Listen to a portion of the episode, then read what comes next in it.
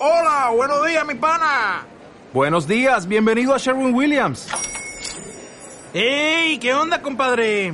¿Qué onda? Ya tengo lista la pintura que ordenaste en el ProPlus app. Con más de 6.000 representantes en nuestras tiendas listos para atenderte en tu idioma y beneficios para contratistas que encontrarás en aliadopro.com. En Sherwin Williams somos el aliado del PRO.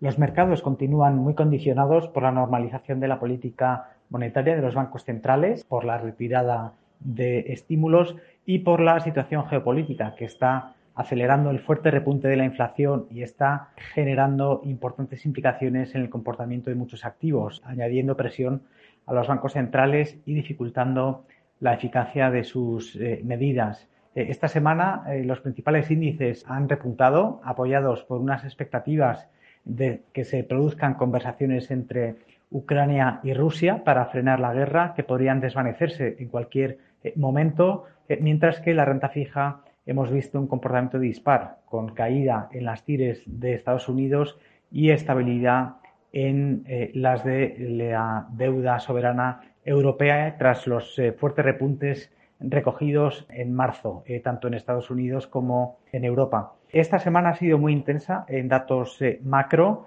Hemos puesto la atención en la evolución de los precios, eh, que es uno de los factores que más está eh, preocupando a los inversores y de hecho se están confirmando los peores augurios en Europa, en donde los IPCs de marzo en términos anuales pues han superado el 7% en Alemania, han llegado casi al 10% en España y eh, a nivel europeo, en la eurozona, la estimación del IPC se ha situado en el 7,5% desde niveles del 5,9% que vimos en febrero. Eh, los, eh, los, datos de inflación también han estado acompañados por unas encuestas de confianza que comienzan a mostrar un cierto deterioro. Las encuestas de confianza suelen ser precursores eh, de futuros datos de, actividad. De momento los datos de actividad que estamos viendo solamente están eh, mostrando de una forma muy marginal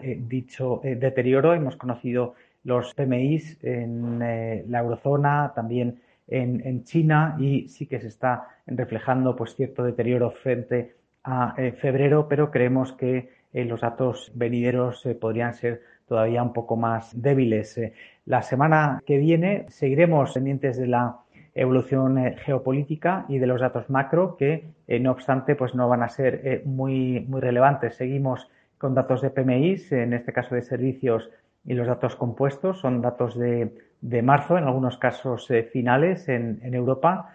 Y en China también se darán a conocer los PMI de servicios y, el dato compuesto que seguirán mostrando la debilidad en un contexto de política cero de COVID. Y eh, bueno, nosotros seguimos eh, con la vista eh, puesta en la situación geopolítica que continúa enturbiando bastante el panorama macro para los próximos meses y recomendamos cautela a los inversores teniendo en cuenta la previsible mayor inflación que vamos a tener durante un tiempo que no será corto, eh, seguramente, y esto acompañado con unas expectativas de menor eh, crecimiento, que esto es lo que nos hace ser un poco más eh, cautelosos de cara a la evolución de los resultados empresariales de cara al futuro.